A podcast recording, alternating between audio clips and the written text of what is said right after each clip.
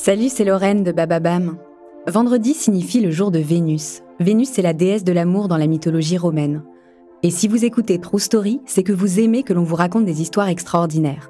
Alors pour célébrer la déesse de l'amour, découvrez chaque vendredi des histoires d'amour hors du commun de Love Story, le podcast de Bababam qui parle le mieux d'amour. Del Martin et Phyllis Lyon sont tombées amoureuses à une époque où l'homosexualité était punie. En souhaitant simplement rencontrer des couples comme le leur, elles ont créé la première organisation lesbienne des États-Unis. Pour elles, s'aimer, c'est exister, inventer un espace pour leur amour et celui de tous ceux à qui l'on a fait croire qu'ils ne comptaient pas. Une histoire de club, de magazine et de droits civiques, une histoire d'amour.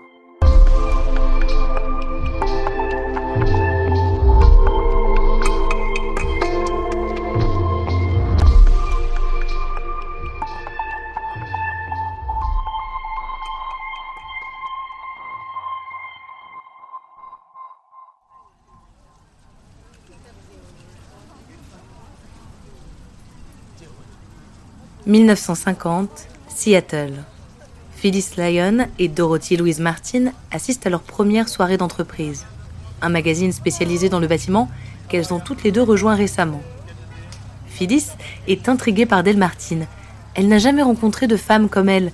Elle la trouve magnifique avec ses larges mâchoires, ses yeux clairs et ses cheveux courts. Mais elle est surtout impressionnée par son attitude. Del Martin plaisante et fume des cigares avec les hommes ils lui apprennent même à faire un nœud de cravate. Phyllis est plus féminine, classique. Elle porte ses cheveux longs, des boucles d'oreilles rondes et un collier de perles. Les deux journalistes commencent à discuter en sirotant des martinis. Del Martin se présente comme lesbienne. Elle a épousé un homme, James Martin, quand elle avait 19 ans. Ensemble, ils ont une fille, Kendra. Mais le mariage a pris fin quand James a découvert des lettres que Dell écrivait à la voisine. Quand Phyllis entend Del Martin prononcer le mot lesbienne, c'est une révélation. Elle n'aurait jamais cru que son attirance pour les filles pouvait avoir un nom. Face à l'assurance de Dell, elle laisse ses sentiments s'exprimer. Les deux femmes tombent amoureuses. Trois ans plus tard, le jour de la Saint-Valentin, Phyllis et Dell déménagent à San Francisco. Elles achètent une voiture ensemble et contractent un prêt pour s'offrir une petite maison en 1989, interrogée par un journaliste, Phyllis revient sur cette période. Je me souviens de m'être dit, il faut que j'apporte le petit déjeuner de Dell tous les matins, puisque c'est ce que ma mère faisait pour mon père. Laisse tomber. Aucune de ces choses n'a vraiment marché pour nous, et j'imagine que c'était pareil pour la plupart des couples. Vous n'aviez aucun modèle? Il n'y avait certainement pas de guide. À vrai dire, je ne savais pas grand-chose. J'avais juste rencontré cette personne trois ans et demi plus tôt. Elle m'avait dit qu'elle était lesbienne et je m'étais dit que c'était la chose la plus fascinante au monde. Ça a expliqué beaucoup de choses, le fait que je sois attirée par les femmes au lycée, etc., etc. Mais je n'avais pas vraiment idée de ce que ça voulait dire. C'est à Castro que Phyllis et Dell ont posé leurs valises. Le quartier n'est pas encore la mecque homosexuelle qu'il deviendra dans les années 70. La dominante est catholique et conservatrice. Les rares barguets se trouvent à North Beach, les raids de la police y sont fréquents et les arrestations violentes. En 1955, Phyllis et Dell ont une idée. Elles vont créer un club social pour femmes lesbiennes. Un groupe pour se retrouver, parler, danser, vivre, sans risquer de se faire arrêter les filles de Bilitis sont nées. Au sein du club, Phyllis et Dell peuvent exister en tant que couple, s'embrasser, se toucher et surtout échanger avec des femmes qui, comme elles, aiment les femmes.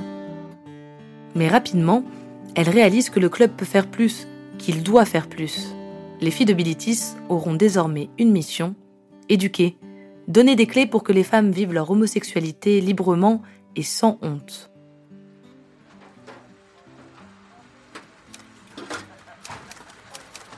Phyllis et Dell sont les plumes du groupe. Elles rédigent à quatre mains une newsletter, puis un journal, The Lader. La publication devient une référence pour les mouvements LGBT qui émergent. Les filles de Bilitis s'imposent en réseau national.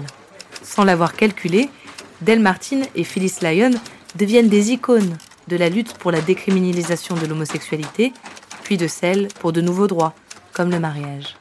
En 2004, elle se marie une première fois. Le mariage homosexuel n'est pas encore légal, mais le maire de San Francisco organise quand même une cérémonie pour Phyllis, Dell et d'autres couples de même sexe. L'hôtel de ville est plein à craquer et l'émotion palpable. Six ans plus tard, le mariage homosexuel est légalisé en Californie. Phyllis et Dell seront les premières mariées à 83 et 87 ans. Acceptez-vous, Phyllis, de prendre Dell pour épouse? Et vous, Dell, acceptez-vous de prendre Phyllis pour épouse? C'est un honneur extraordinaire de vous déclarer épouse pour la vie.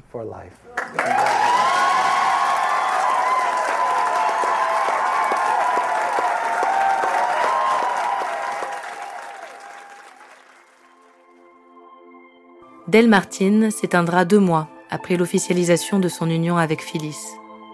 Le point culminant de leur amour et de leur engagement, un engagement naturel, la condition pour vivre leur amour, pour exister ensemble.